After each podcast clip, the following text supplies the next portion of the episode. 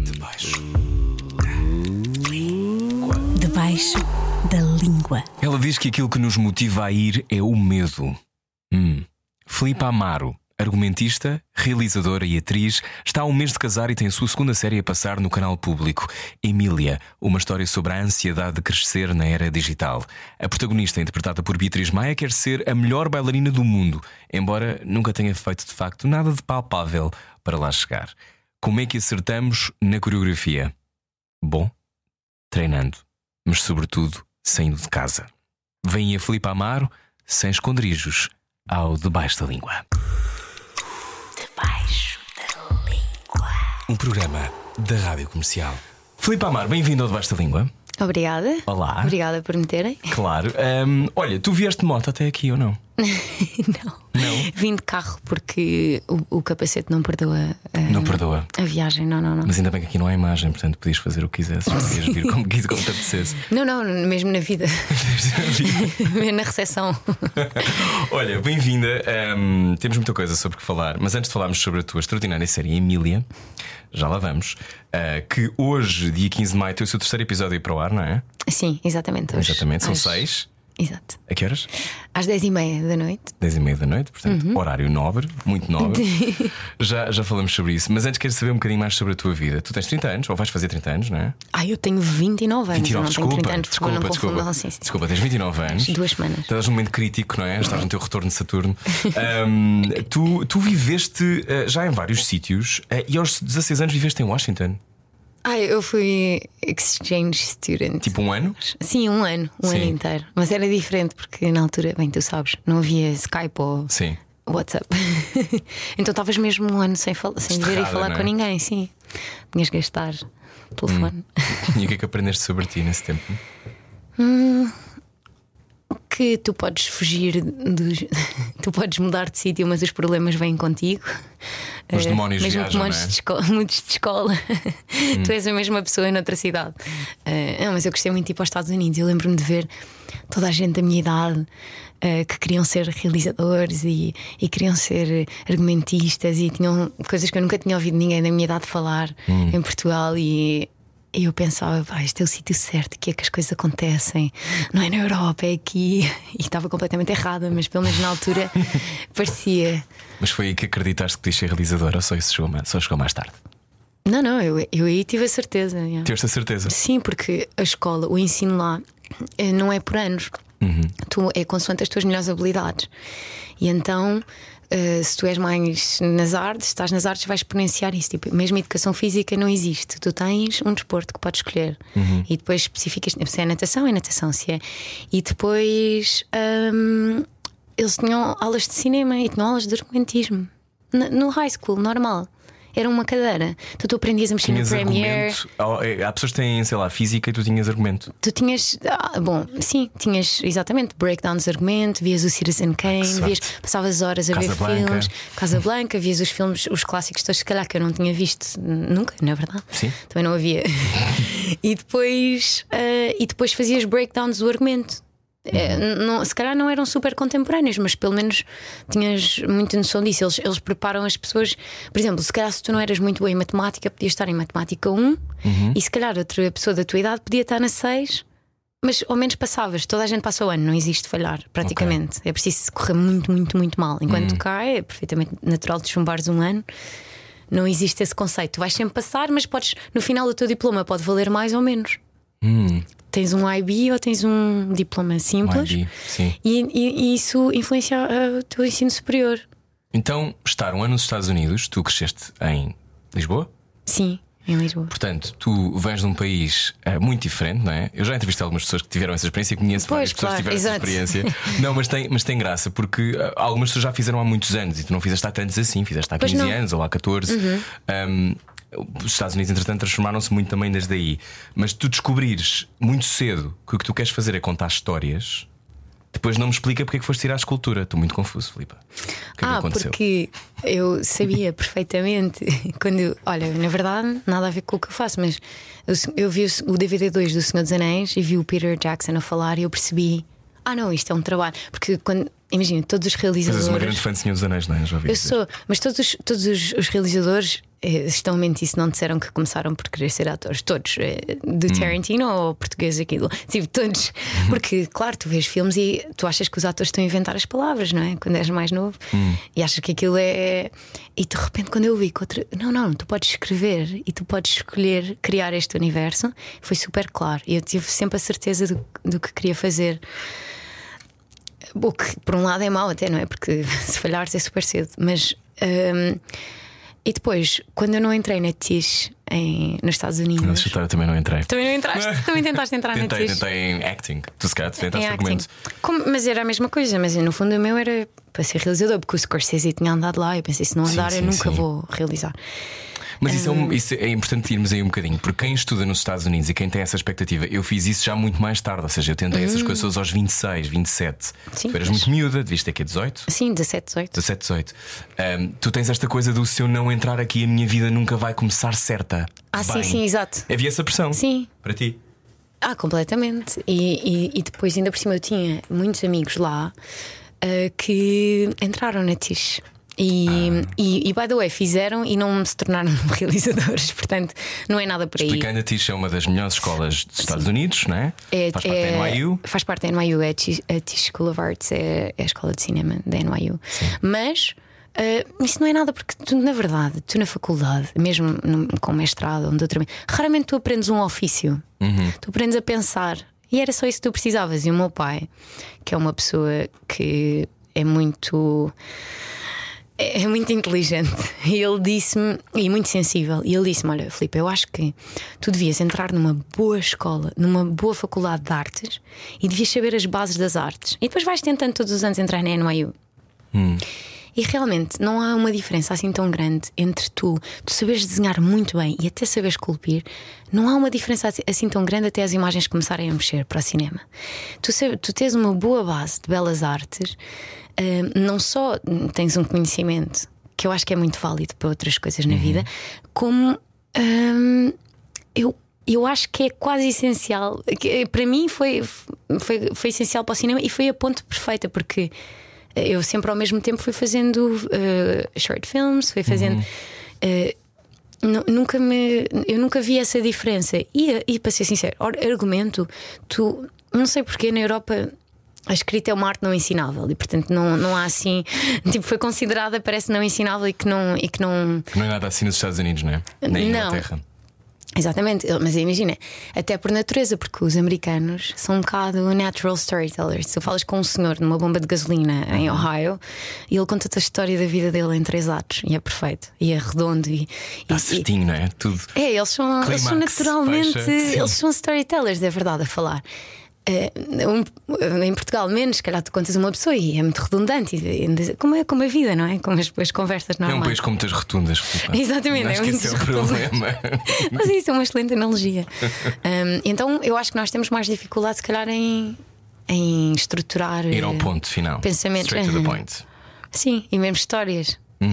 Eh, a acabar histórias. Isso é muito interessante que não só o teu pai te tenha eh, direcionado para lá, mas ter imagens que te saem das mãos para depois ter imagens que chegam às pessoas e que se mexem.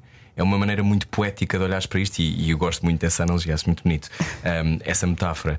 Tu eh, estudas, eh, licenciaste em 2015 na Academia Albertina de Belle Arti di Torino.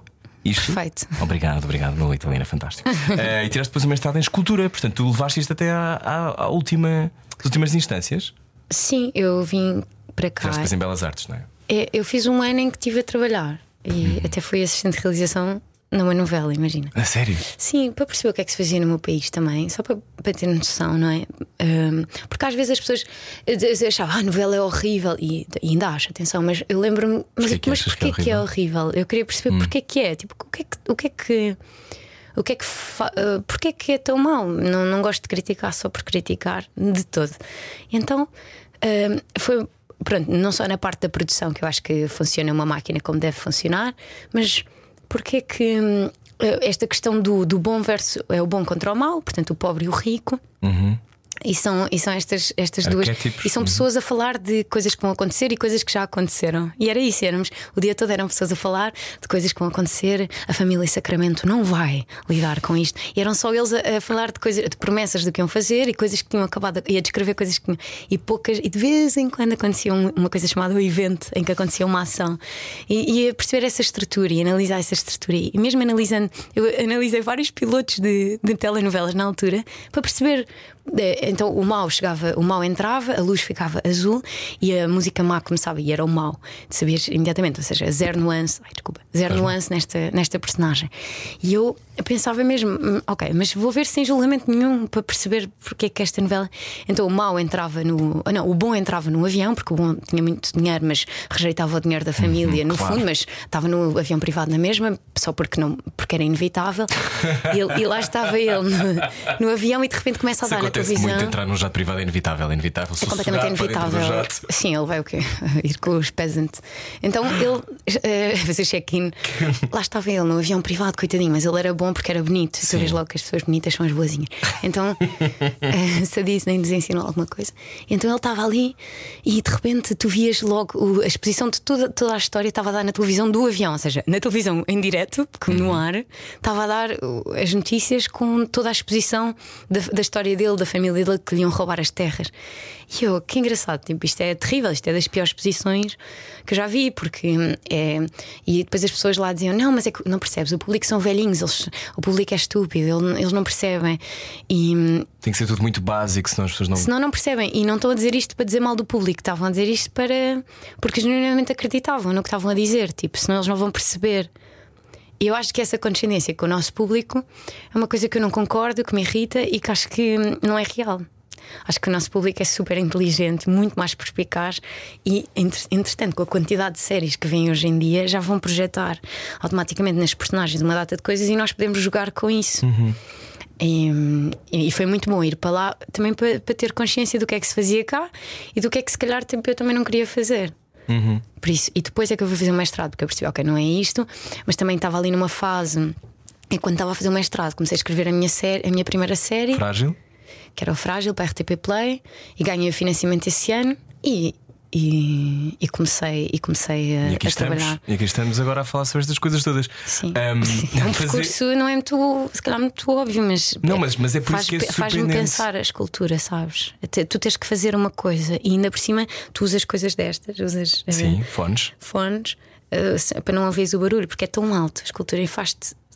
Pensa- Deixas-te pensar um bocado. Ficas numa zone. Acho que sim, acho que é uma, uma meditação boa e ficas e fazia-me escrever melhor. E por isso é que era o ter que fazer alguma coisa com as mãos, que era, que era uma coisa. Era uma coisa que me ajudava a escrever, mas tudo em prol de sempre cinema, nem, nem sequer questionei outra coisa. Portanto, a tua escultura última é o cinema, sempre.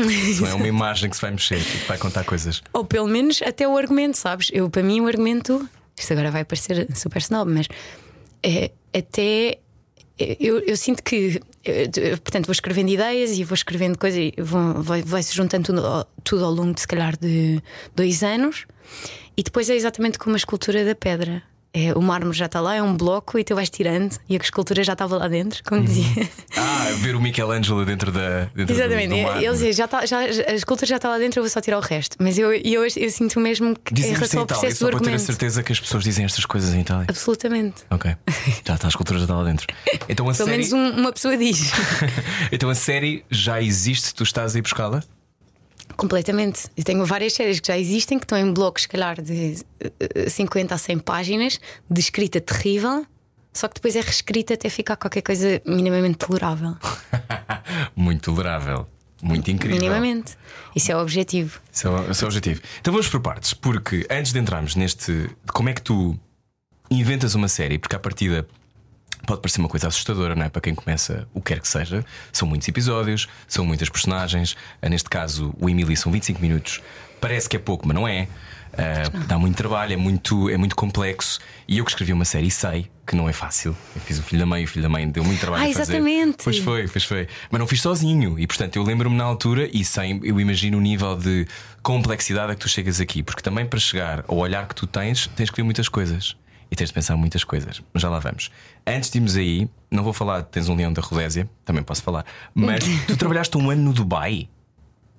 Sim, depois quando eu acabei a faculdade no, no, em Itália, os meus pais estavam lá e eu fui para lá. Mas na verdade, eu a trabalhar, a trabalhar só tive seis meses. Ok. E depois voltei para cá e foi aí que entrei na, na televisão só para Ah, perceber. ok. E o que é que aprendeste no Dubai sobre, sobre as pessoas? Sobre ti? Olha, ainda das minhas melhores amigas, eu vou casar para o mês que vem e, e as minhas melhores amigas que vêm ao casamento são muçulmanas e conheci-as no Dubai. Sim. Obrigada.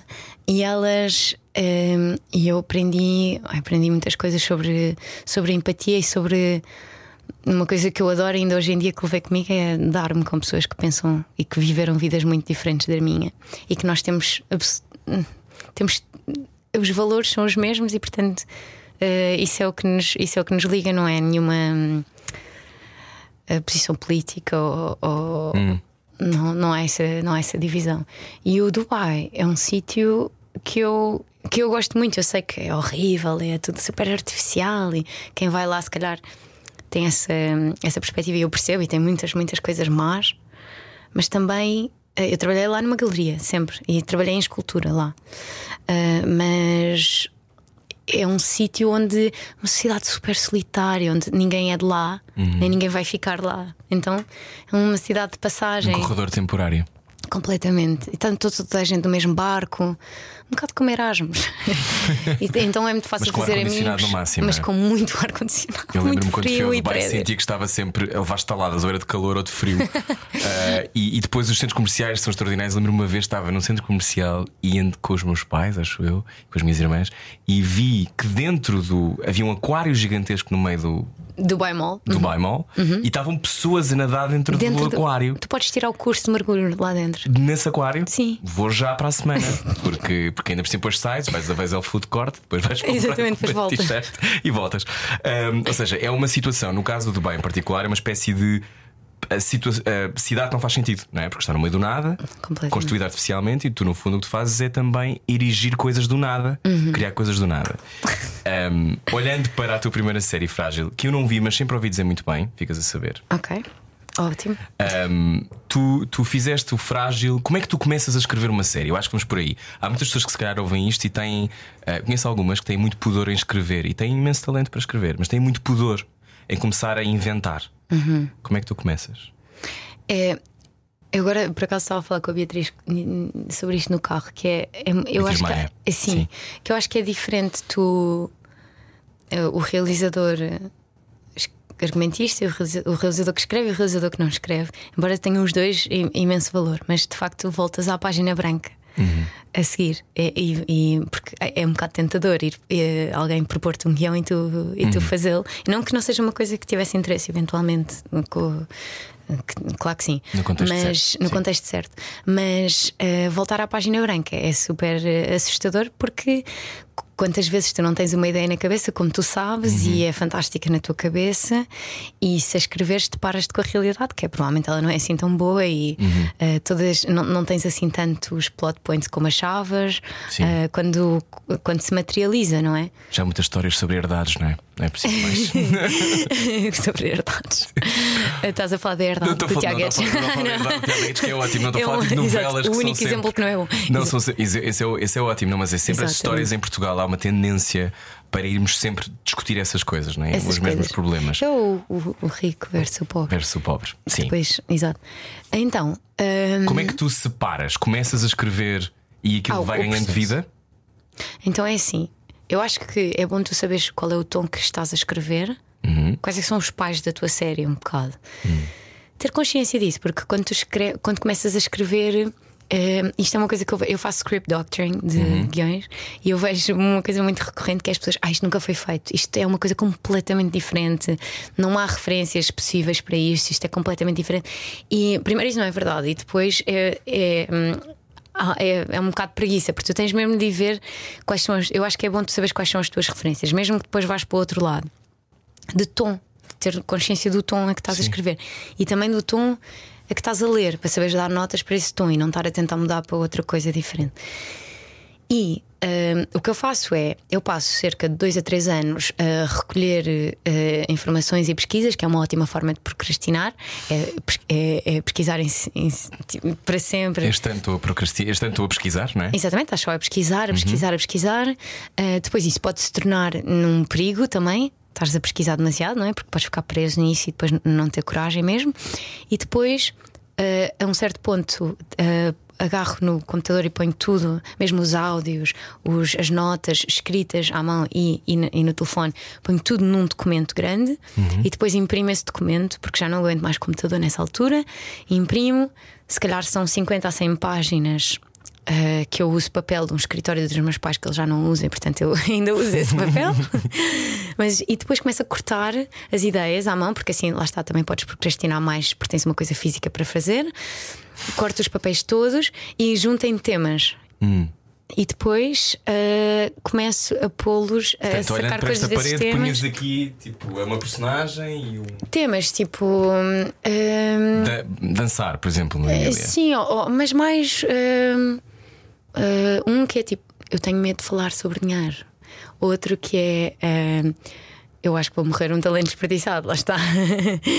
Outro que é uh, a relação com a minha mãe, tipo coisa, tu vais pondo, uh, não é necessariamente a minha mãe, mas é relações de mães e filhas, por exemplo. Uhum. E tu depois, ah, ok, sobre o que é que é isto, sobre qual é o tema, que eu acho que só descobres quando acabas de escrever sobre o que é que é mesmo a série.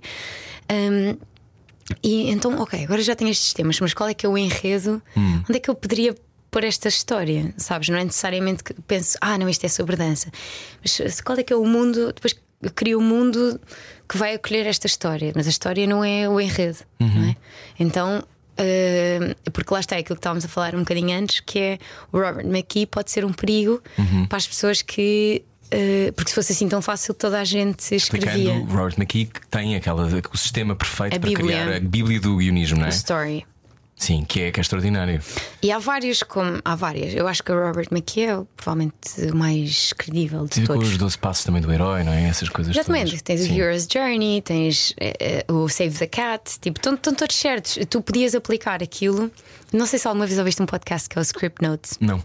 Do Craig Mason e do John, John August. O Craig Mason escreveu agora o Last of Us, mas também Ah, já escreveu. Boa, tenho de ir ouvir. o- então. É maravilhoso. É, o- é o melhor, eu acho, eu, eu ouço muito, mas eu acho que é o melhor podcast de screenwriting, assim, o maior, pelo menos. Hum. Eh, e eles, eles também escreveu o Chernobyl e, e são dois dos maiores argumentistas do mundo. E eles têm um podcast há 10 anos em que eles falam só sobre, sobre Hero's Journey. E ele estava a dizer: tu podes, embora tu consigas agarrar no Save the Cat, que é um livro de screenwriting, e pôr e fazer o breakdown de todos os filmes e isto encaixava, tu o reverso não. Não, não é assim que funciona, não consegues agarrar na tua história e fazer o Save the Cat.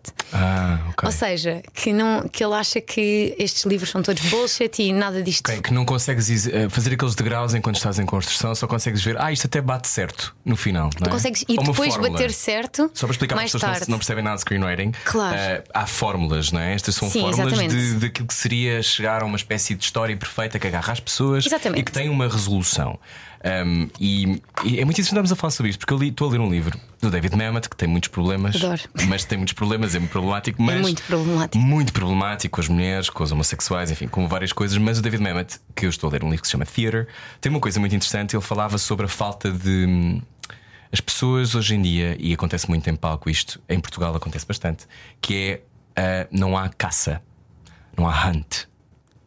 Em que aspecto? Ou seja, hunt é o facto de as personagens querem todas alguma coisa e estão em conflito em palco, mas eh, nós estamos todos juntos nessa communal hunt. Estamos todos juntos numa caça que é nós e, e o público, os olhos a abrir. Eh, o- nós e o público estamos a tentar chegar a uma resolução conjunta.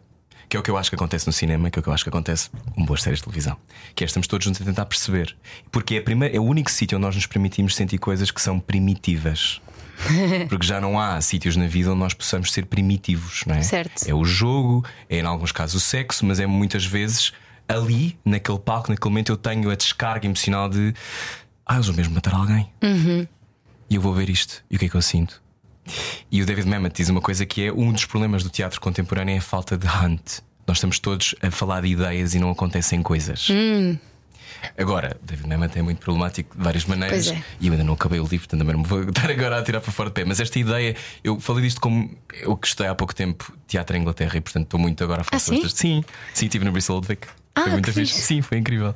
E uma das coisas que eu acho que acontece muitas vezes é a falta de nervo também nos guiões. Que é as coisas, parece que muitas vezes não acontecem coisas. Não estão a acontecer coisas. E no sentido de as cenas estão mornas. Ok. Percebes o que eu quero dizer? Sim, percebo. E como é que se dá a volta a isso? Por exemplo, como é que tu fazes uma cena? Há cenas que te servem propósitos, não é? Eu preciso de introduzir esta informação, ahm, queres que não seja muito expositiva, não é? Dizer olá, sim, o meu tio trabalha na empresa, não sei o quê. É, é- é o pior, é, é como tu sabes, as nossas avós eram amigas e por isso. Sim, Oh, exatamente. como tu sabes, eu vivi dois anos no Dubai, que horror, ninguém que se conhece falar assim. Sim, exatamente. Agora, esta coisa das coisas serem mornas, voltando ao que estavas a Sim. falar sobre como inventar uma história inventar, é muito fácil. Tu, quando estás a construir uma coisa que tem não sei quantas cenas. Quantas cenas tem um episódio do Emília? Hum. 20? Sim, talvez 17. 17. Ahm, Não, sim, não, depende. Há umas que têm, há um que tem 40. pronto. depende. Ahm, mas tu, tu tentas ir sempre ao osso do que estás a dizer? Ou às vezes também, quando estás a construir, tipo, ok, esta cena, pronto, se calhar esta cena não vai ser extraordinária porque está a servir aqui um propósito. Como é que se escolhes? No Sabes que é engraçado porque tu disseste, estudaste representação. Sim. Foi que mete, desculpa se não Ah, é. foi tipo uma No geral, mistura. no geral, Sim, mas ok. mais Stanislavski. Sim. Stanislavski. Mas Pronto. Meisner é muito papel, papel, papel, papel, papel. Eu, por eu ter feito mais. Sim. Eu também gostei mais, verdade. Mas é, ou seja, eu acho que é muito parecido no sentido em que o, eh, o argumento do trabalho do ator, Uhum. No sentido em que tu estudas tudo e sabes tudo e tens perfeita noção, tu tens que fazer escolhas interessantes, escolhas conscientes e tu sabes que tens de chegar ponto A a ponto B, Uhum. mas depois quando entras para a cena tu deves-te só atirar Sim. de coração e, e confiar que está, está dentro de ti já a cena, tu sabes onde é que tu Sim. vais. E se houver desvios no caminho, melhor ainda, mais interessante é. Eu acho que quando tu escreves a cena, idealmente também escreves a partir daí. É Sem saber. Hum. Na dúvida é o que hum, o Aaron Sorkin diz. Na dúvida escreve o que, as- eh, eh, escreve o que eles querem, o que as personagens querem Uhum. dizer. Depois podes mudar o diálogo. Ah, Porque lá está, eu não acredito que haja argumentistas a escrever naturalmente muito bem. Eu acho que o bom argumentista é aquele que escreve mal, mas mais vezes, estás a ver? Reescreve mais. Um, Como é que resiste? insiste mais. Como é que resistes a às vezes deixar eh, exatamente não uma das coisas que o David Mamet diz, e acho também é o que estás a querer dizer, que é às vezes temos a, a tentação de mostrar. Não é? Ou de Uhum. dizer demasiado. Como atores, isso é muito difícil às vezes de gerir, não é? Eu não quero mostrar, eu quero só estar e dizer-te o que tenho para dizer. Mas há muitas coisas que vivem naquilo que é invisível, não é? Eu acho, por exemplo, que as perguntas numa entrevista estão sempre naquilo que não é dito. Está sempre nesse silêncio. Eu acho que o trabalho da ator é parecido. Acho que o trabalho, imagino, de- do que está no argumento também que é. Eu não vou estar. Há coisas que eu não vou dizer. E é nessa intuição do que o ator vai fazer, do que a realização vai fazer, que aquilo vai ser ou não uma coisa que é arte ou que é extraordinário. Ah, consegues digerir isso bem? De não, de não deixar algumas coisas por, sem resposta? Porque eu acredito que o que, nós, o que tu não mostras e o que tu não dizes, o público preenche. E, e a, a- a questão é se estás a direcioná-los na direção certa ou não. Tu estás a. Tudo são escolhas, não é? Tu estás, em cada plano tu estás a escolher mostrar certas coisas e a escolher não mostrar certas coisas. Estás a escolher dizer uh, umas coisas e a não dizer outras coisas propositadamente. E isso fala tanto como, como não. Mas depois é assim, lá está, é, é uma artístico mais colaborativo que existe, por isso há tantas de variantes Cabeças. Uhum. dependentes, não é? E, e o teu trabalho também, depois na realização, é manter eh, toda a gente no mesmo tom na cena para evitar que tenhas um ator numa série e outro noutra na mesma série. Um Uhum. no, do exemplo um no The Crown e o outro no How I Met Your Mother na mesma cena e não estão no mesmo tom, não estão Embora no eu mesmo visse tom essa série, se quiseres fazer essa série, eu vejo. Não, exato, eles estão na mesma cena a falar como se fosse na mesma história e não é. Isso acontece bastante quando a realização não, está, não tem isso na cabeça, né? Ou quando, Ah, claro. Ah, claro. ou quando os atores são mais indisciplinados. Ou quando. Pois, é assim, eu acredito que pessoas interessantes fazem escolhas interessantes e, portanto, o tra- esse trabalho já foi resolvido antes com Hum. Ok. o ator. Eu acredito que ele vai ter inputs que eu não teria. Tipo, lá- olha, o Ivo Canelas é um ótimo exemplo de se mandar. Ele ah, vem com, para o ensaio com o guião todo escrito, cheio de perguntas. E essas questões já, são resolvi já estão resolvidas quando vamos para, para a cena. Uhum. E quando vamos para a cena, é impressionante. Se tu depois vires, por exemplo, o episódio 3, que é quando ele começa mesmo, ele não muda uma vírgula. É maravilhoso, é estranhíssimo. Tudo. É, ele apropria-se das palavras e dá-lhe um significado muito para além do que eu poderia ter imaginado. Eh, E ele manda-se de cabeça. palavras, não é? Cria, cria Porque está claro palavras. para ele, tipo, desde que esteja claro para ti sobre o que é que é a cena, isto voltando também à escrita, eh, desde que esteja muito claro para ti sobre o que é que é a cena, eu acho que essa que depois o público pode completar o resto com a Uhum. intenção da cena. Sim. Só que já lá está, mil coisas podem correr mal, porque depois pode correr mal com o ator, pode correr mal com uma data de pessoas que não percebem o tom. Ou, eh, portanto, aí há muitas variantes, mas uma coisa é certa: tu não podes fazer um bom, argumento, um bom filme de um argumento mau, mas tu podes fazer um mau filme de um bom argumento. Portanto, volta tudo à escrita, não é? Que é o mais importante de tudo. Portugal é um país que gosta, que sabe perceber isso?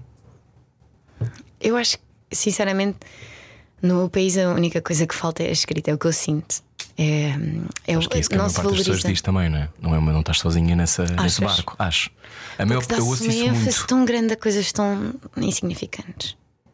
Estás a Tipo, falar de obsessão com a técnica e muito menos com a história?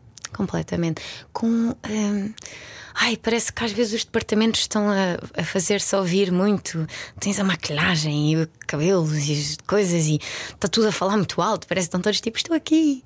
E não, nem, não estão necessariamente a servir hum, a história. Mas para além disso, começa antes, que é no financiamento. O papel do realizador é visto como maior do que o do escritor. Como? tipo, como? É Qualquer. eh, é o argumentista, esta é a pessoa, esta é a pessoa que isto é onde devia estar o orçamento e isto é onde devia estar, estar tempo. O resto é que é solucionável. Eu consigo substituir um ator, eu não consigo substituir o guião. Sabes? eh, Na prática. O tempo é o maior, é o maior privilégio de que, nós, que nós não temos. Ou seja, tempo é dinheiro, não é? Portanto, para tu poderes ter tempo, tens que ter dinheiro para poder ter tempo. Sim. É, é por aí que seria que as coisas poderiam melhorar. Eh, eu acho que sim, tempo no sentido em que se houvesse orçamento para guião, eh, sim, as pessoas podiam dedicar tempo, tempo ao guião. Hoje em dia, como tu consegues fazer um. eh, Depende das pessoas, mas fazer um, conseguir um financiamento, tu escreves um guião sozinho, mas o guião já tem que estar 100% pronto para ser aprovado. Ou seja, tu estiveste a fazer uma espécie de voluntariado durante um ano, a escrever uma coisa na Ou no esperança. teu caso, três. Exato. Ou na, dois. na esperança de ser eventualmente financiado. E depois o, o guião não, eu acho que não é respeitado da mesma não é de todo, da mesma forma como a realização, que, que são, são trabalhos diferentes, não devia ser. E pronto, e ainda bem que hoje em dia se está a fazer mais writers' rooms e as pessoas estão, estão-se a juntar e a trabalhar em guião. Eh, mas é um trabalho de uma vida. Tipo, eu não consigo escrever. Eu sei que eu ainda não consigo escrever bem. Tipo, eu tenho 29 anos. É impossível. Não há nenhum escritor argumentista prodígio de 20, de 20 anos. Isso não existe. É uma coisa com a idade. É uma coisa que tu tens que trabalhar muito Tens que nela. viver coisas, não é? Tens que viver muito e tens que. Acho que é, um- acho que é mesmo Mas, um trabalho difícil Vais de na segunda série. Pois, eu tenho. Ou seja, correu bem, tive sorte que a primeira teve muito, relativamente muito público e depois. Fala- Fala-me desse frágil que eu não vi. Que eh, houve muitas pessoas. eh, eu acho que uma das coisas que acontece. ehm, eu não vi o frágil, mas tenho a noção que entrou ali numa espécie de nova vaga de, de histórias. E Eu fico, fico muito feliz com isso, porque, como nós os dois sabemos, que eu sou ligeiramente mais velho que tu, temos esta leitura de que nós não nos vemos, não é? As nossas histórias não estão na televisão, ou estão pouco, ou estão episodicamente, ou eh, sei lá, se falares de personagens LGBT numa novela, numa série, são sempre muito estereotipadas ainda, não é? Nesse caso, por exemplo. Portanto, quando estamos a falar de histórias de mulheres, que parece que, sei, que é aquilo que tu gostas muito de escrever, não é? Corrige-me se eu estiver errado. Sim, eu acho Podes ser protagonistas e. Sim. Um, a sensação que eu tenho é que uh, entrou aqui numa espécie de nova vaga. E este, o Frágil era, foi 2019, não é? Que tu escreveste, realizaste. Um, e que frágil. O que é que era o Frágil? Que ainda está disponível para as pessoas verem, acho eu. é? Está. Pronto. é, eu escrevo sempre sobre a mesma coisa. Que é o quê? que é esta ideia de. É assim, dizem que os argumentistas estão a vida toda a escrever a mesma história. Ou seja, todos os filmes da Marvel são sobre daddy issues, mas, mas o, o, enredo pode ser diferente, Sim. o plot é outro. Sim. Mas que tu estás sempre a escrever sobre a mesma coisa e que estás sempre a tentar resolver os mesmos problemas. Através de palavras e não de terapia. Sim, sim. através de personagens. Sim. Uh, e, e então elas passam por isso assim, não, não tens que passar. Uh, e então, eu, o frágil é essencialmente sobre esta ideia de, de morrer um talento desperdiçado Uhum. que tinha tudo e nunca fez nada. E, e eu tinha três protagonistas. Lá está, uma achava que era a maior escritora em ascendência em Portugal, embora nunca tenha escrito uma palavra. Uh, uh, porque se ela escrever uma palavra, confronta-se com o facto que Se calhar não sou assim tão boa. a palavra. O livro não era assim tão bom, não era nada de especial. Mais vale nem fazer nada. Mais vale não fazer e deixá-lo aqui na minha cabeça, porque aqui na minha cabeça é que ele está bem. Aqui na minha cabeça é um gênio.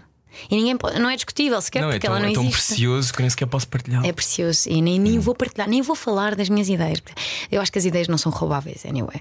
Acho que eu conto as minhas ideias a toda a gente porque eu acho que era impossível. Ah, eu agora ia dizer, ai, Emília é sobre uma bailarina. Iam roubar a ideia. Como é que iam roubar? Isso não, para mim, isso não, não faz sentido nenhum.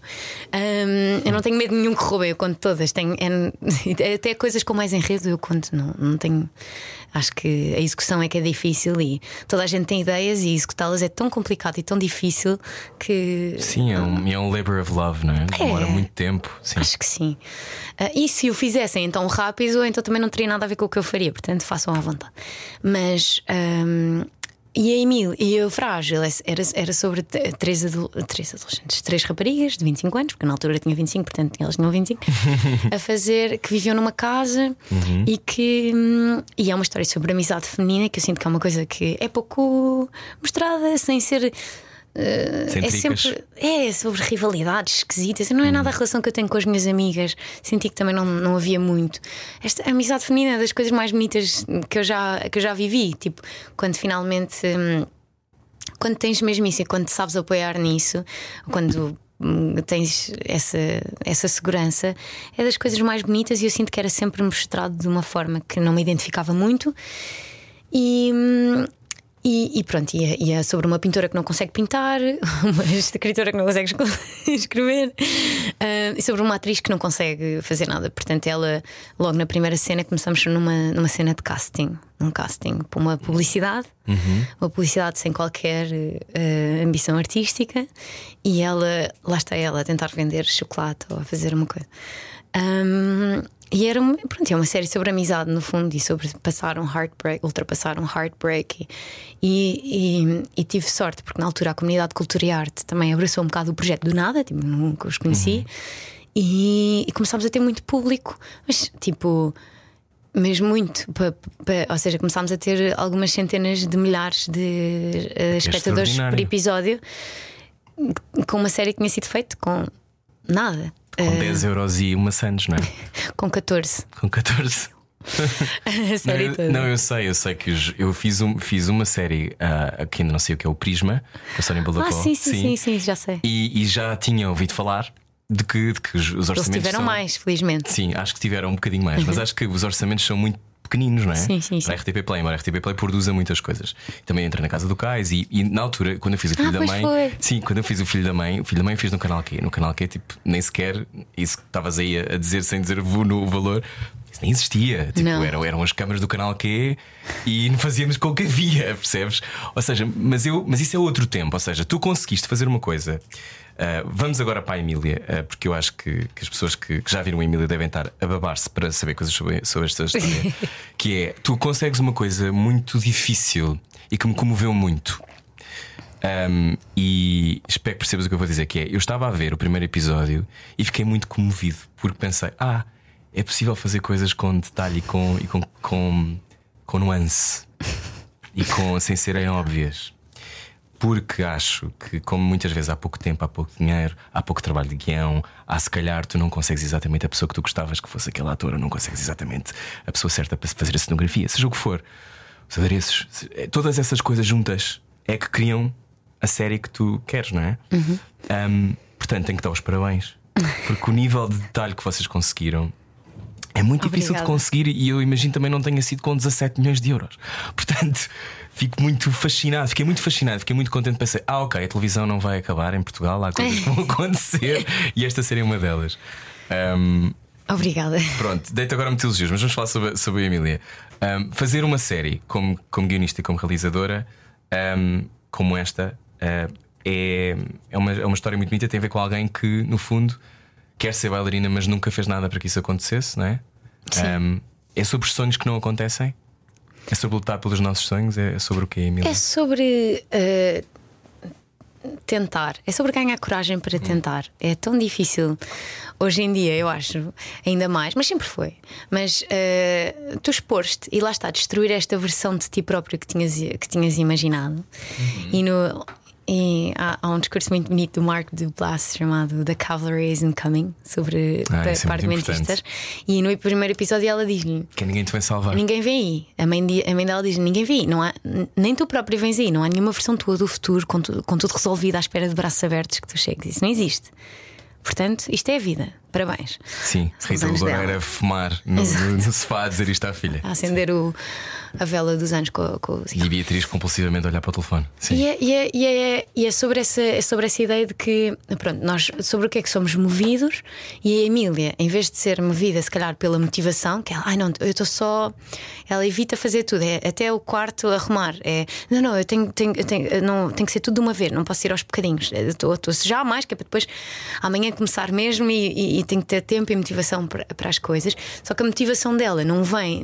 A, a ação não vem necessariamente pela motivação, mas ah, pelo medo ah, de acabar, se calhar como o Joel que vive, que está com ela na, na bomba e que lhe diz: Olha, ninguém fica aqui também, ninguém fica aqui para sempre, portanto também calma.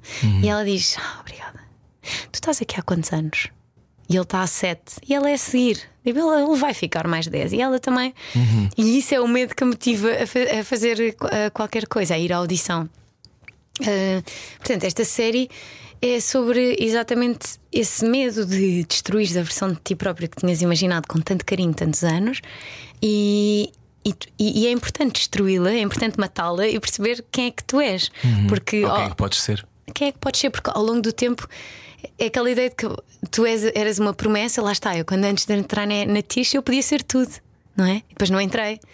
Ah, mas se eu tivesse entrado. E tu, tu ficas sempre esta promessa de ti próprio, mas ah, à medida que o tempo vai passando, tu és cada vez menos uma promessa e és só tipo o Rui. Sim, exatamente. tipo, it's me. Obrigado. Ah, não é? És menos uma promessa Sim. de uma coisa, pronto, é, é natural e deixas de ser criança e passas a ser adulto. Uhum. E que é uma coisa inevitável, que é crescer. E, e essa, esta série sobre crescer, mas na era digital, que é estares- teres um palco digital onde tudo está gravado, todos os teus falhanços estão gravados. E todos sobre- os sucessos dos outros, aparentes sucessos dos outros também. Todos os é? aparentes sucessos dos outros estão a ser. Portanto, já não estás no quarto sozinho à noite, tu estás a ver o, eh, do que toda a gente está a fazer. Eh, antigamente, se calhar, ias para, ias para o quarto, tu saías da escola e puf, estavas sozinho um bocado, não é? Uhum. E parava essa comparação. E agora tu estás a ver, tu sais da escola e estás a ver que o que tu estás a fazer em casa não é nada tão giro como o que os outros estão a fazer em casa. Uhum. Eu sabia que na minha altura eles faziam sleepovers amigas da escola que nem eram amigas que faziam sleepovers e eu não sabia, mas eu no fundo sabia, mas eu agora vejo. Tipo, a minha afilhada de 12 anos vê, vê as outras a fazerem. Ou seja, tu nunca estás sozinho já no quarto, estás- continua. É como se saísse da escola e trouxesse os amigos todos para casa. E a Emília, não só isso, como vê pessoas que se calhar são dois anos mais novas, já com mais sucesso, já onde ela, onde ela queria e está completamente paralisada por. eh, Porque se eu tentar, eu vou me confrontar com a realidade e eu não quero. E é confrontar-se com aquela coisa do afinal não sou assim tão especial quanto acho que posso vir a ser. Exatamente. Essa é a grande traição deste tempo. É é nós acharmos que, muitos de nós acharmos que somos muito especiais e que se calhar não somos assim tanto. Ou então, sobretudo, não nos demos, não nos demos a. Eu, uma das coisas que eu aprendi neste meu processo, porque eu fui-me embora e voltei, foi ter esta percepção de que eu só sei se sou capaz se for, não é? Também não vou ficar aqui eternamente. Exato. Mas eu identifico-me com ela, com, com a história da Emília, que eu acho que a Beatriz faz pá, tão bem. Beatriz é maravilhosa. Fogo, tão bem, tão bem, tão bem. Que é esta coisa do. eh, tenho de ir. Se eu não for, quiser, o tempo está a contar. Se eu não for, eu já sei o resultado. Sim. E, e o facto dela ir, ainda por cima, o caso de ser bailarina em particular é ainda mais difícil, porque começa, as pessoas não começam a ser bailarinas. Ah, pois tá? não. É quase impossível, não é? Porque o corpo não responde. Exato. Ahm, é- Mas também não tens vícios. Uhum. Tipo, a idade também te dá coisas boas. Ah, isso é importante dizer. Sim, a idade dá-te coisas muito boas e não, e não é necessariamente. O tempo não está a acabar assim como as pessoas. Não. Eu acho que não, eu acho que não. Hum. Mesmo, eu sei que eu comecei por dizer eu tenho 29, não tenho 30. mas mas eu, eu, eu acho que é, também tem coisas boas. Isto vai revelar que tem coisas boas, ela ter começado mais tarde. Ok. Porque tem outro tipo de instinto. Não vais revelar, não reveles. Mas, mas eu para lá. interrompi-te, por isso é que. Não, não, não, não, não. Tudo bem. Não, eu acho, eu acho é que, por exemplo, muitas vezes eu acho que nós podemos ter uma espécie de intuição, instinto sobre aquilo que pode ser o nosso potencial e olhamos para fora de nós e não o confirmamos. Não é? Oh. Mas depois, quando conseguimos confirmar qualquer coisa que nem sequer sabíamos que tínhamos, é uma coisa muito liberating, é uma coisa que te dá. Ficas de repente com 1,90m. um, ao conseguires fazer estas séries, ficas com 1,90m. Ultrapassas os teus, superas-te a ti mesma. É porque uma coisa é ser guionista, Filipa, outra é ser guionista realizadora. São coisas muito específicas e muito difíceis de fazer. Eu acho que ter as pessoas a ler o teu- os teus guiões fazem, metem-te no teu sítio, ficas bastante humilde. Porque a verdade é que então cá, eh, primeiro, eu acho que ninguém percebe, ou muitas poucas, muito poucas pessoas percebem o tom sequer do que é que eu estou a escrever e acham só horrível, ou que nada está a acontecer, ou que ela está, isto é só uma rapariga no quarto, eu não percebo, ou pior, tu dizes que isto é uma comédia, mas isto é triste, eu não estou a perceber o que é que tem piada aqui. Portanto, ler o guião é, tu estás-te a expor muito. Eu às vezes acho que eu vejo os atores. Nós fizemos um grande casting para a série com mais de mil atrizes. Uau, a sério? Fizemos um casting verdadeiramente aberto para a protagonista. Não é fingir, é Mil? 1700. Um, E viste toda a gente, tu. eu vi toda a gente, porque eu também pensei assim: bom, se alguém está a tirar um minuto do seu tempo, Eu também posso tirar, claro. Não é? Eu vou-lhe dar pelo menos isso. Não vou tentar, olá, olá, o meu nome, olá, a passar assim os, os números todos. Um, mas eu agora perdi-me no que é que eu estava a dizer. Não, é dizer que. e sim, também te interrompi. Tem a ver com esta coisa de. Tu abriste um casting, querias ver várias pessoas. Ah, Sim. as pessoas não percebiam bem o tom do que estavas a dizer. Ah, sim, o tom, pronto. E isso é, sub- é- também está exposto. Os atores estão muito expostos num casting, é uma coisa muito vulnerável. Mas eu senti-me igualmente exposta, porque está toda a gente a ler isto a dizer isto é horrível. Quer dizer, se calhar, imagino. tipo, que- quem é que escreveu isto? Isto está perfeitamente idiota. Quem é que... Teste mais ou menos. Exatamente, imagina, tu também estás muito exposto nessa. Eu, eu sinto, pelo menos, eu acho que também te põe com alguma humildade. Tu dizes, ficas com 1,90m, nem por isso. Quer dizer, claro que depois quando sai é diferente, porque olha, já não está nas minhas mãos, já está. É uma coisa muito estranha. Tu veres. eh, eh, uma coisa é tu meteres, uma coisa é tirares daqui, tirares daqui e meteres no papel. Já está em dois sítios. E de repente tu ouves na boca do- de atores, isso é muito estranho. Já não está, já está na boca deles. E de repente as pessoas veem e o problema é parece que é dele já, já não tem nada a ver com isto, já está noutras pessoas, isso é um momento de catarse, sem dúvida. Mas acho que também te põe humilde, também te põe muito vulnerável. de- Tu não sentes, tu sentes sempre um bocadinho de medo de ah, será que não vão perceber ou que isto é horrível, simplesmente. Ahm, acho que também te põe no teu sítio. E como é que escolheste a Beatriz? A Beatriz, eu já a tinha visto na, na Matança Ritual Gosmas Tromás na, na Dona Maria há anos. E eu olhei para ela e pensei, ela tem uma stillness, ela consegue ficar num sítio. E os muito- olhos dizem muitas coisas. Dizem. Uh, mas nem sempre os atores de teatro depois isso passa para a câmara, porque podem ser, pronto, podem não, não, não ter essas ferramentas. São, são tempos outras diferentes. coisas. Sim. E, e depois nós fizemos um casting muito grande e, e tínhamos de, de todo o tipo de, de atores, de, de atrizes neste caso. E a Beatriz, eu, eu- eu sabia uma coisa, eu tinha a certeza que eu não queria uma bailarina que também representasse. Eu queria uma excelente atriz que estivesse muito à vontade com o corpo, para trabalhar o corpo, que tivesse qualidade de movimento. Porque depois tu vais ver, quando vis o episódio 2, que ela dança mesmo, não, é, não fala só sobre dançar, ela dança mesmo. E, e é importante, até os erros são bons, são, são, são, são poéticos. Os erros dela são, funcionam muito bem para a história. Aquilo é assim, tipo, ela iria errar. Ahm, e a Beatriz Maia é uma pessoa com muita sensibilidade e com muita qualidade de movimento. E ela atira-se e confia. E tu não, tipo, não podes pedir mais nada de um, de um ator. Agora, falando desta coisa das redes sociais, claro que é difícil hum, ter uma protagonista. Não é difícil, mas é tipo, é um bocado uma batalha. Tu escolheres excelentes atores que se calhar não são mediáticos E, hum, escolhê-los porque acredito que não é por isso que alguém vê uma série. Alguém vê uma série porque se calhar tu recomendas a um amigo e ele confia na tua opinião e vai vê-la, não é por ter não sei quantas como protagonista. Eu acredito mesmo nisso. Mas não sei se as outras pessoas ainda acreditam assim muito nisso, tipo quem está a financiar. E... Acho que acho que tens que ir lutando e fazendo a tua cena, não é? Ah, tens que acho, acreditar. Acho que quanto mais, mais ilhas existem, mais, mais, para mais sítios podes navegar, não é? Se só existem dois sítios, as pessoas depois acreditam que só existem aqueles dois sítios. Uhum. E parece-me que uma das tuas missões, não sei se é, mas é inventares coisas que ninguém fez, ou pelo menos dares a possibilidade de ser feito de outra maneira. Uhum. Um, quando, quando diriges pessoas, és feliz ou custa-te? Eu adoro, eu adoro o trabalho, adoro trabalhar com atores, adoro ensaiar, só que lá está, quando tu estás a filmar 14 a 17 cenas num dia, eh, se calhar quando devias filmar 5 ou 6, Uhum. Explicando, isso acontece porque os orçamentos não esticam. claro, nós filmamos a série inteira em 3 semanas. Toda, os 6 episódios. Uau! Ou seja, eh, n- na verdade, o que tu acabas por. é, são três episódios. Não, são um episódio de três em três dias. então, o que tu acabas por fazer é. hum, Tu ensai... Eu ensaio muito e eu peço esse tempo aos atores se eles me derem. Se não derem também, não é por mal, mas também não, se calhar não teria tanto interesse em trabalhar com um ator que não quer ensaiar. pronto. Claro. Ah, e. hum, E depois quando vais para o platô já tens tudo. esses problemas já estão vivo, resolvidos. é? Pelo menos os conflitos são muito claros e, e- e tu podes direcionar de outra forma. Mas eu gosto muito, eu- é uma parte que me dá imenso prazer. Ah, eu quando já estamos a filmar já estou só feliz. A resolução dos problemas é interessante, são coisas palpáveis. É tão solitário tu estares tanto tempo a escrever e depois tens tão pouco tempo com a equipa. Uhum. Se calhar somos 40 e poucos e, e, e- eu não sei, é uma sensação de muita felicidade. Eu acho que as pessoas também no cinema estão em modo guerrilha, estão, Sim. estão com outra predisposição que não, que não estão na publicidade ou noutras coisas que não consideram hum, tão felizes. Hum, gostas de liderar?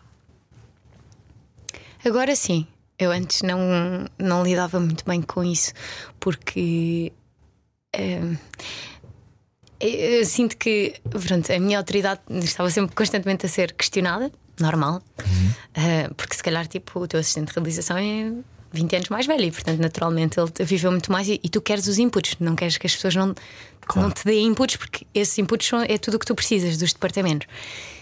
Mas também aprendi que nesta série que Uhum. tu podes, e até foi com a minha cadela que eu aprendi isto, que tu podes ser assertiva e bem educada na mesma. Ah, E podes? Filipa. é estranhíssimo, não é? E, e as Sim. pessoas, eh, estranhamente, quando eu comecei a ser assim, eu acho que até gost- passaram a gostar mais de mim do que quando eu estava tipo, desculpe, se não te importares, não, desculpa, eu não importas de fazer. Sempre a pedir desculpa mil vezes. Aliás, as personagens as femininas desta série também estão sempre a pedir desculpa, constantemente, isso é- não é ao caso. Tanto a Catarina Rebelo como a Beatriz Maia estão sempre a pedir desculpa. Elas começam muitas frases com desculpa, desculpa, desculpa, porque era um- uma linguagem natural que eu via toda a gente, que eu vejo as minhas amigas, eu vejo-as a elas a ter, vejo-me a mim a ter a pedir desculpa no início de Desculpa todas lá as por frases. existir, não é? Ai, desculpa, importas. Estou? Desculpa estar a ligar, mas eh, desculpa porquê? Sim. e, e então eu parei de fazer isso e a ser, pronto, mais, mais assertiva nas coisas. E, e eu, eu- eu- foi uma coisa que transformou eh, a minha relação com as pessoas e foi muito melhor assim. Acho que toda a gente estava melhor assim. Hum. Porquê querias contar esta história? Querias confrontar também os teus medos? Sim, e é uma história também sobre, sobre um, um luto, sobre. hum, Uhum. O que é que faz sentido ah, fazer ou não fazer consoante as pessoas que estão cá para te apoiar, porque se Com a grande luz da vida da, da Emília era a avó. era a avó dela que já não, que já não está, mas quer dizer, também ela se calhar proje- projeta isso na avó porque também não gosta de. É, mais, é melhor adorar as pessoas quando elas já não estão cá. É mais fácil, não é melhor, mas Claro. é mais fácil tu ficção romantizares uma. é? Claro, a, a pessoa que não existe. É, é muito mais fácil romantizá-la do que se calhar a tua mãe com quem tens. Porque a mãe e a Emília elas não conseguem comunicar, elas querem, mas não conseguem. Uhum. Elas tentam mesmo, mas não conseguem. Há uma cena muito bonita que eu lembro mais que é do primeiro episódio, que é quando ela está no quarto e a mãe aparece à porta e quer eh, diz- dizer-lhe alguma coisa, mas não consegue, então desata a dizer que o quarto está desarrumado. Que é a Exatamente. coisa mais mãe de sempre, não é? É Exatamente, situação ela, eu acho que ela sempre. foi lá e a Rita Loureiro fez esta escolha muito interessante que é ela disse-me, eu acho que eu lhe quero ir pedir desculpa, mas eu depois vou eu vou-me acobardar no final e vou começar a criticá-la em vez. Mas o que eu ia lá, só que é demasiado vulnerável, eu não consigo pedir desculpa à minha filha. Então vou escolher outra coisa para fazer porque eu tenho de dizer alguma coisa porque eu já vim até aqui. Já e aguarda-se no final, sim, já estou à porta, já bati, já entrei. Olho para ela e não consigo, então começo a criticar que o quarto está horrível, que as luzes estão acesas. Sim, sim, sim, eu achei isso ótimo. E ach- achei isso muito engraçado porque achei que era, era profundamente humano, não é? Toda a gente já viveu aquilo de ah, isto está ligado e não devia estar. E fechas a porta. Quatro luzes. Como é Só que vim é cá dizer isto e vai ser Como é é embora. possível? Sim, mas hum, o que é que aprendeste sobre as relações entre pais e filhos com esta série? Hum, eu acho que era, era o que eu já sabia. Eu, eu- lá está, eu também não vi muitas vezes ainda. Há alguns filmes como Lady Bird, a Greta Uhum. Gerwig, que faz muitos estudos sobre isto, mas sobre a relação de mãe e filha, sobre esta, esta ideia de que há aqui um, um abismo. É é uma relação com, muita, com muito amor e também muito, muito complexa. Eu acho que as mães com as filhas, no geral. E, e há aqui uma falta de comunicação de duas pessoas que querem mesmo conectar e não, e não estão a conseguir. Nesta série especificamente, não na minha, minha mãe. Felizmente, desde que eu saí de casa e que fiquei mais velha, cada vez nos damos melhor e eu acho que é assim que, Acho que é natural. Que é natural, não é? Com todos os pais. Mas, mas a Emília, que vive em casa, lá está, estás sempre com esta pessoa, tens que vê-la ao pequeno almoço, tens que não fazes planos com esta pessoa, não é? A mãe quer que ela esteja na bomba, não é? A mãe quer que ela bomba. esteja, eh, sim, a fazer a coisa confortável e a fazer a coisa que não a vá magoar, porque ela no fundo não quer que ela caia. E no episódio 6, na ansiedade digital, ela diz-lhe: Mas tu tens que me deixar cair. Tipo, eu sei, eu já percebi porque é que estás a fazer isto. And that's okay. Em vez de. eh, porque elas há uma provocação e de repente começam a subir, a subir, a escalar, escalar, escalar e escala tudo.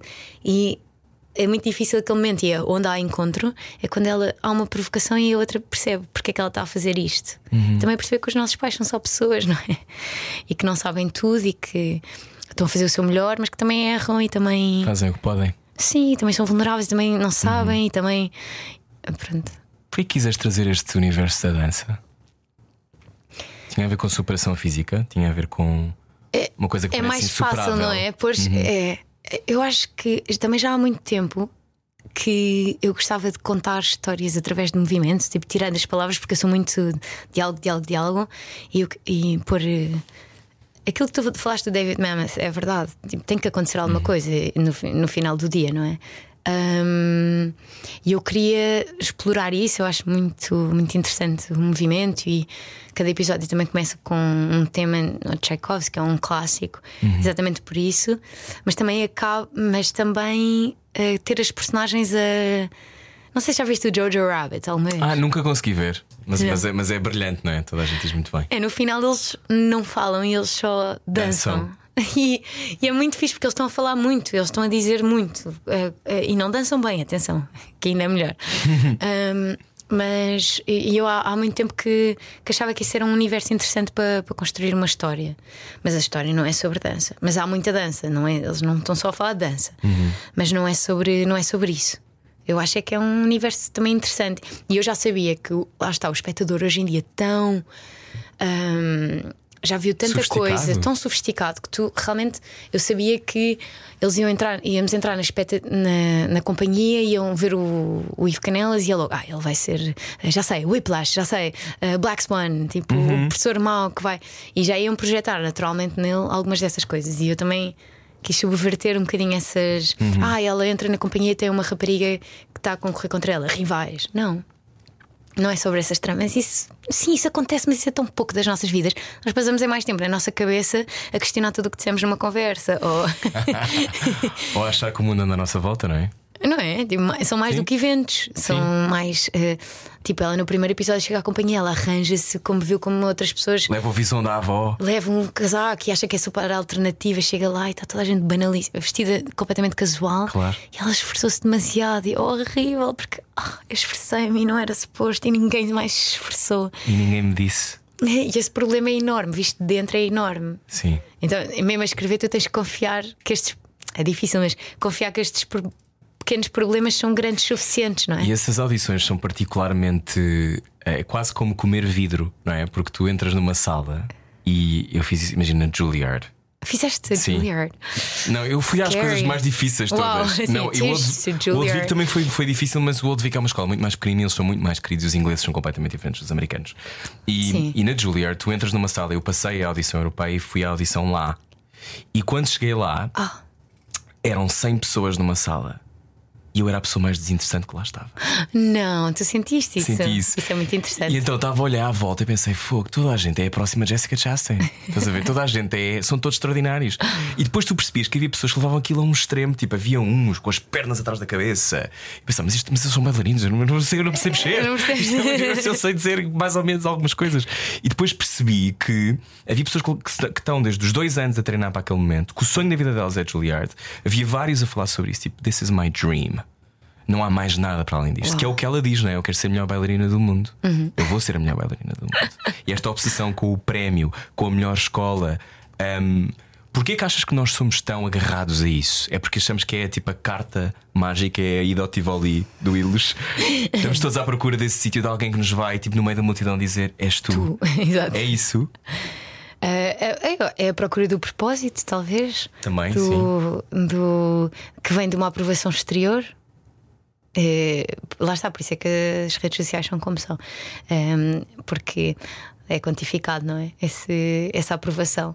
Mas eu acho que tu querias, quando foste à, à companhia, quando tu foste à Juilliard, tu querias muito, fi- ficaste Eu com vontade ou ficaste com vontade de Eu fiquei, fugir. eu fiquei. Foi estranho, porque a Juilliard é Gulbenkian em esteroides, não é? Tipo, é, tipo eles têm Exato. 376 pianos Steinway, mesmo.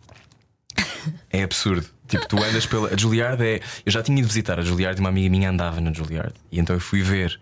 E quando cheguei, eu pensei, eu adorava, mas há qualquer coisa aqui que me assusta. Yeah. Que é o problema da Juilliard, que lá, há outras pessoas, há portugueses que andaram, por exemplo, o Paulo Pascoal andou na Juilliard, não sei se sabias. Não. E, e ele, e, e ele por acaso nos entrevista cá há uns anos, e ele dizia, ele foi feliz lá, mas aquilo é um nível de pressão. Eu acho que eles criam pessoas que vão, têm que ser sucessos. E é porque é mais comum é, aliás, até há muitas piadas sobre isso, que é os autores da Juilliard que acham que são extraordinários e depois trabalham num bar porque, não, porque têm a mesma vida das outras sim. pessoas. Ah, não, ou seja, naquilo não é, não é porque tens este selo de aprovação que a tua vida vai ser extraordinária e que és o próximo Brad Pitt. De maneira nenhuma. Portanto, essa, eu, o que eu percebi foi: eu quero, mas tenho medo, Yeah. porque acho que me vão matar, Yeah. acho que me vão destruir. E nesse dia éramos 150, passaram 6. Imagina, se tivesses deles. passado, ias sentir durante um momento que, que tinhas o mundo aos teus pés, que, Mas que eu senti bom. isso quando entrei no Old Vic. Ah, pois. Mas senti uma coisa estranha que foi: eu senti-me legitimado. Uhum. E isso é uma coisa que, que é, ou seja, por isso é que eu sinto Pois. também estas coisas da Emília. Mas era porque eu queria muito viver noutro sítio e queria viver noutras coisas. Agora, acho que aquilo que me mov- movia também é aquilo que move muitas vezes, que é eu só quero encontrar um sítio onde eu pertença.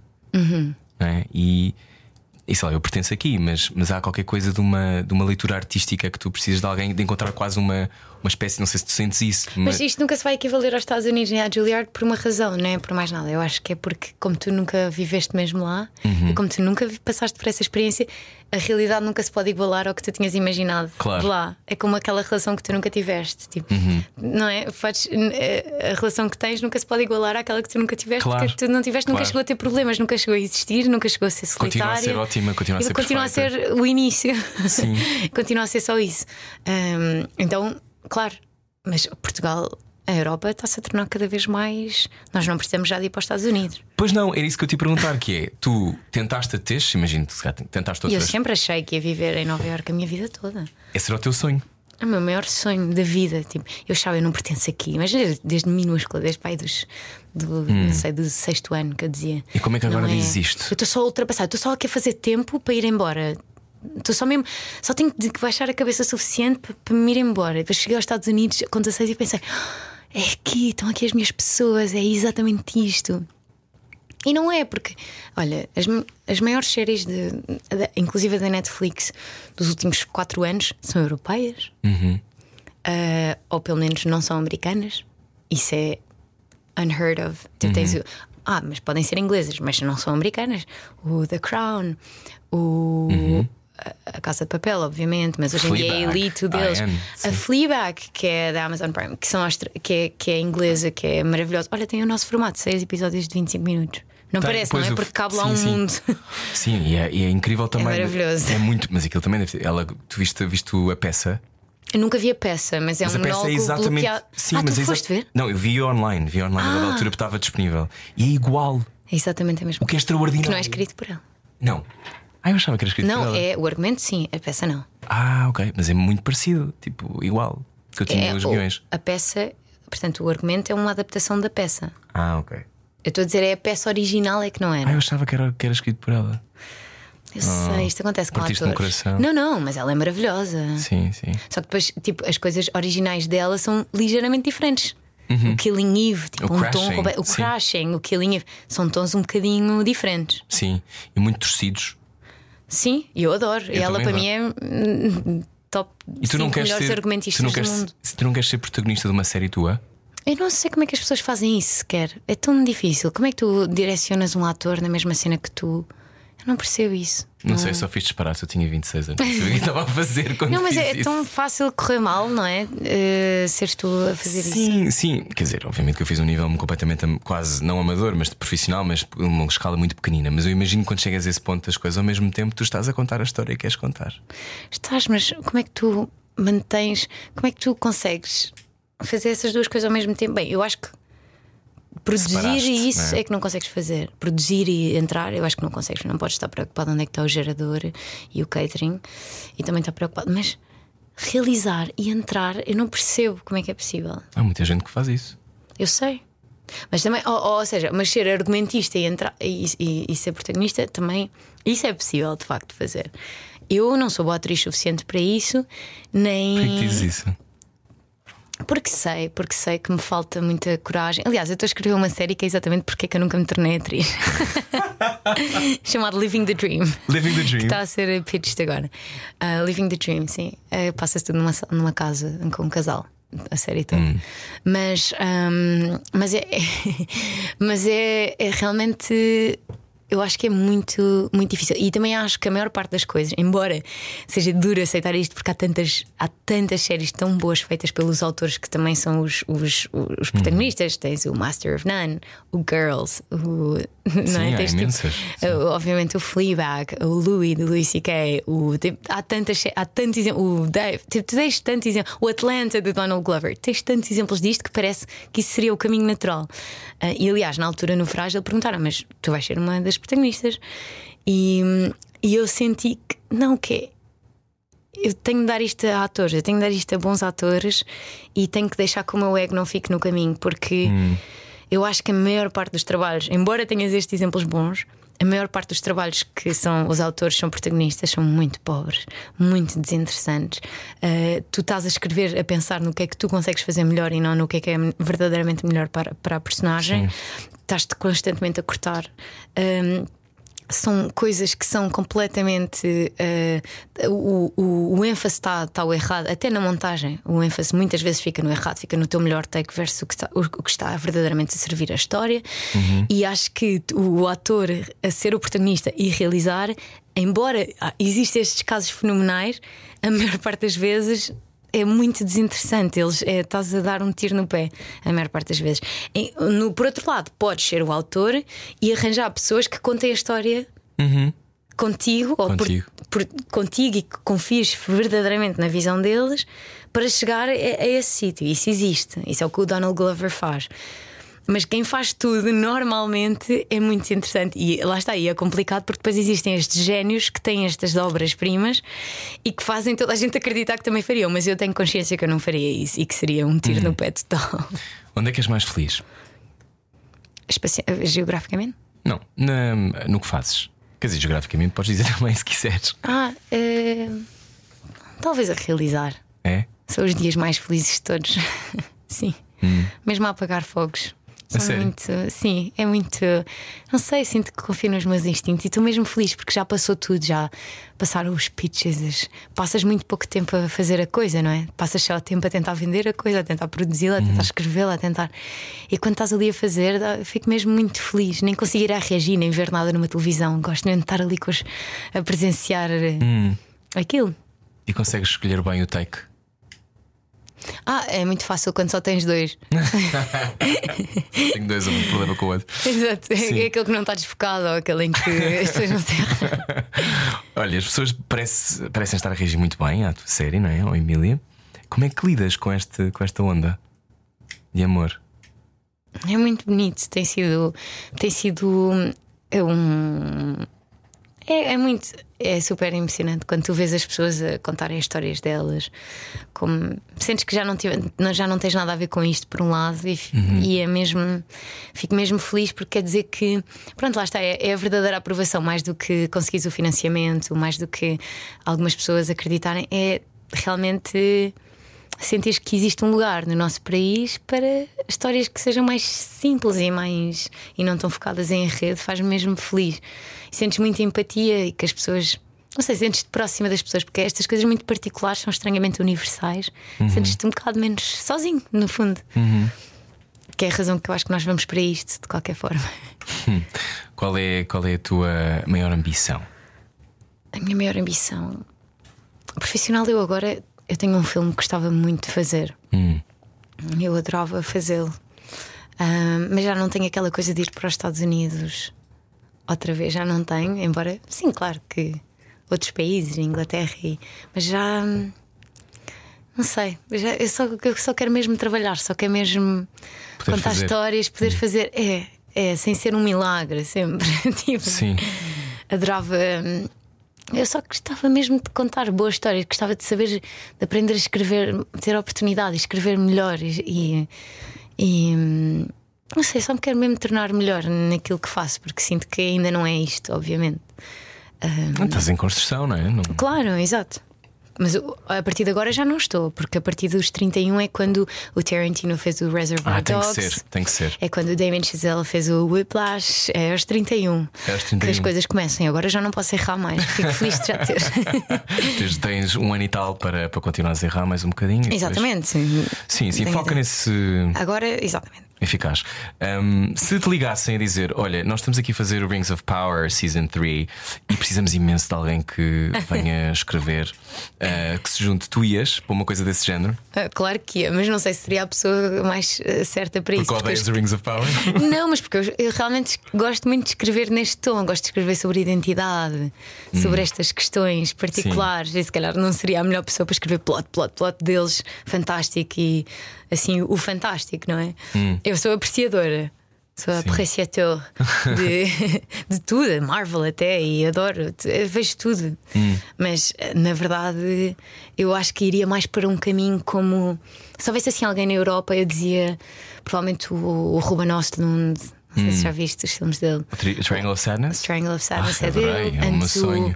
o, o The Square. The Square não vi. Ai, tens que ver, é, é o meu filme preferido. É. Antes disso, o Force Major. Ah, sim, sim, sim. Pronto, mas ele. Lá está, também só aos 40 e tal é que ele começa, claro. É muito difícil tu escrever Hum. argumentos destes. O que é com 20 e tal, que vida é que tu tens para escrever isso? Não Hum. existe. Daste bem contigo? Hum, talvez não. talvez não muito. Não? Mas é isso que se calhar está combustível também, não é? Sim. É, no episódio 5, a Rosa diz uma coisa: se nós não. para a Emília, ela diz. Porque Emília, ela diz: Mas porquê é que nós não podemos trabalhar sobre uma coisa feliz? Porquê é que estamos aqui a, a tra- a trabalhar sobre uma coisa. as tuas inseguranças e sobre. eh, e ela diz: Porque se nós fôssemos. Porque Emília, se nós fôssemos pessoas felizes e resolvidas, nós não tínhamos nada para contar. E esta ideia do artista que tem que sofrer, que tem que sofrer. E hoje em dia eu não acho isso. Até acho pelo contrário, que se tu tiveres uma, uma base feliz, tens um sítio sempre para voltar, mesmo como ator, tens Uhum. um sítio para voltar e então até podes se calhar ir mais fundo nas Sim, coisas e até sim. podes. Como fazer bungee jumping. o quê? Como fazer bungee jumping, tu atiras-te um sítio que está seguro, Sim. vais lá abaixo e voltas. E voltas. Não Yeah, ficas exato. lá embaixo com todo partido. Exatamente. E acho exatamente. também há assim, há essa coisa. Podes-te atirar mais fundo, podes ir a lugares mais complicados até se tiveres, um, se tiveres uma vida feliz. Sim. Mas por outro lado, claro, é assim, nós somos maluquinhos, não é? Tu estás sentado a ter discussões contigo próprio. eh, portanto, não.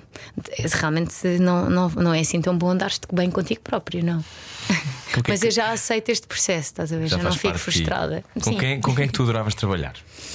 Hum, olha, com. Posso dizer quem é que são pessoas que eu admiro muito em Portugal? Claro, por favor, que é uma coisa pouco normal as pessoas dizerem, portanto, por favor, diz. Então, eu acho que hum, eh, o Marco Martins, que esteve aqui contigo, a série A Sara foi a primeira série que eu adorei, portuguesa.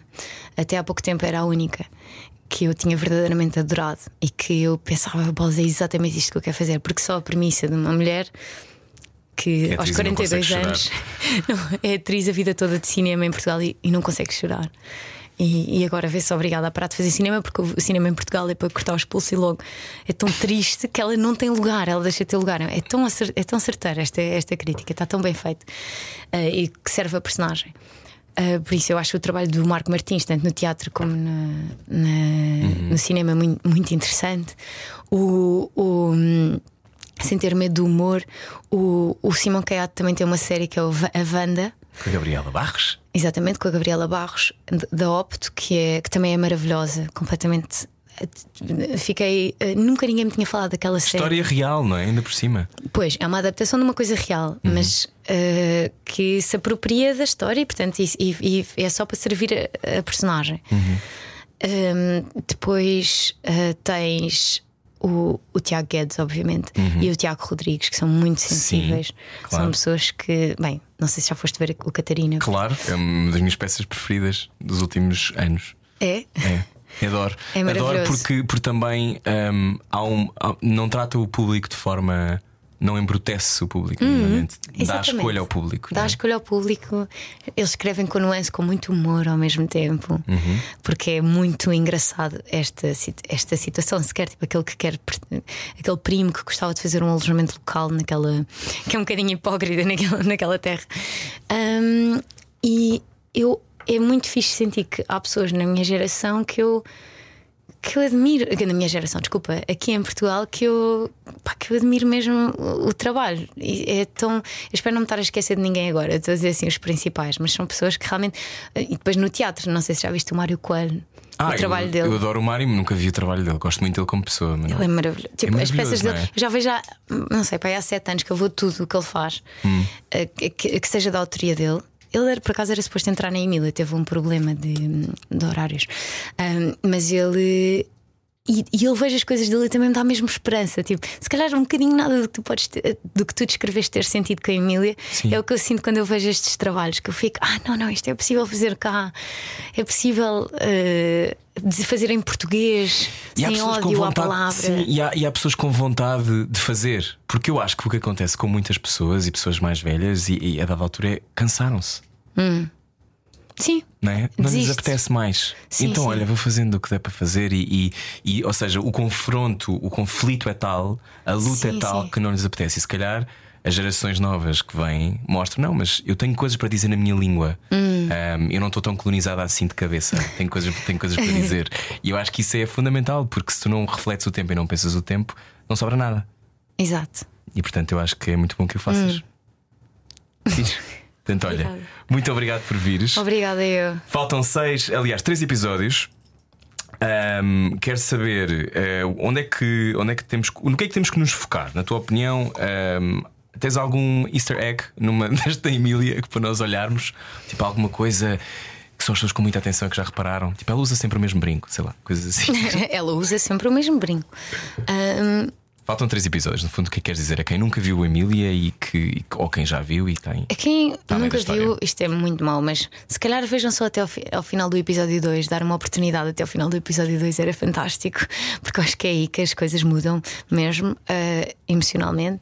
Uhum. Ah, Easter eggs, não sei, eu gostava de dar- eu não gostava de muito explicar o. O trabalho, eu acho Ok. que é, é- vive melhor na interpretação das pessoas. Não, não para ser pretenciosa, mas não não não não é pretencioso é é olha não é vosso não é Eu acho que funciona melhor assim do que se eu explicar às pessoas. Ah, mas acho que é muito. Não, acho que funciona melhor sem. já te defines como artista Talvez agora. Bom. Agora que tenho algumas chamadas. agora que aprovam. Ahm, sim, mas sempre, sempre, sempre. Eu acho que em Portugal as assim. pessoas têm muito medo dessa palavra. É, por isso é que eu fiz belas artes para o síndrome de impostor ser mais pequeno. Assim não venho de economia ou. Mas acho que podes acreditar. Olha, o que é que tens Obrigada. debaixo da língua? Última pergunta. O que é que eu tenho debaixo da língua? Vais casar. Tens, tens um sim debaixo da língua, imagino. exato, vou, vou, vou acreditar nos tempos antigos. Ah, a minha cadela vai deixar de ser uma filha bastarda. E hum, Há uma coisa que queres dizer que não tenhas dito. não. Bom. Oh não! Isso é bom. Não porque não me estou a lembrar, não porque não tenho. Ah. Eu já falei muito, peço desculpa. Não, foi ótimo. Isto é um de Desculpa. conversas, não sei se reparaste. Ahm, desculpa, desculpa, já estás a pedir desculpa. Não tem que ser nada de especial. Eu acho é que muitas vezes tu dizes as coisas que queres dizer, já dizes tudo aquilo que gostarias de dizer. Ainda não, mas, mas, mas olha, eu sei o que é que eu quero dizer agora. Queria mesmo agradecer-te porque eu sinto que todas as entrevistas que eu faço são com pessoas que ora, nunca viram o meu trabalho e só me perguntam sobre coisas hum, não muito, pronto, não muito, não tão interessantes. Não. E só teres tirado isso e teres esta atenção às, às, às perguntas é mesmo uma lefada de ar fresco para mim e acredito que também para os meus colegas da nossa geração que, que não têm isto, por isso. Mesmo só teres visto uma coisa tão pequenina como a minha série, eu agradeço mesmo. Oh, obrigado, eu. E, não é nada pequenina. É A micro. é. Não é. É micro É muito maior do que tu possas imaginar. E isso, é isso que eu acho que, que vamos perceber com o tempo. Obrigada. Filipe Amar, muito obrigado. Basta língua. Voltamos em breve com mais episódios. Emília está na RTP, RTP Play. Já estão os episódios todos, portanto. Todos. Portanto, se estiver com muita sede de ver- saber o que é vai acontecer, Exato. é ir ver eh, ao RTP Play. Ah, e sai sempre às. Segundas-feiras, às 10h30 da noite. Ok. Obrigado. Alright. Obrigada. Já está. Que fixe. Debaixo da língua. Ainda vamos ouvir falar muito da Filipe Amaro. É a minha, é o meu vaticínio para os próximos anos. Ah, o meu vaticínio, como convidado já para a próxima semana, é mesmo Salvador Martinha, que é uma das estrelas maiores do humor, agora que tem 40 anos. O que, que será que o Salvador tem para dizer? Eu acho que não entrevisto o Salvador. Eu não me lembro a última vez que entrevistei o Salvador, portanto, se calhar já passaram mesmo mais de 10 anos. Vou conversar com o Salvador no próximo da Língua. Suspeito que será um programa longo, é para ouvir. Eh, Já sabe, sempre às quintas-feiras temos novo episódio e tudo está disponível nas aplicações de podcast, incluindo o Spotify. Adeus, até para a semana. Já sabe, sempre disponível debaixo da língua em radiocomercial.pt. Até para a semana.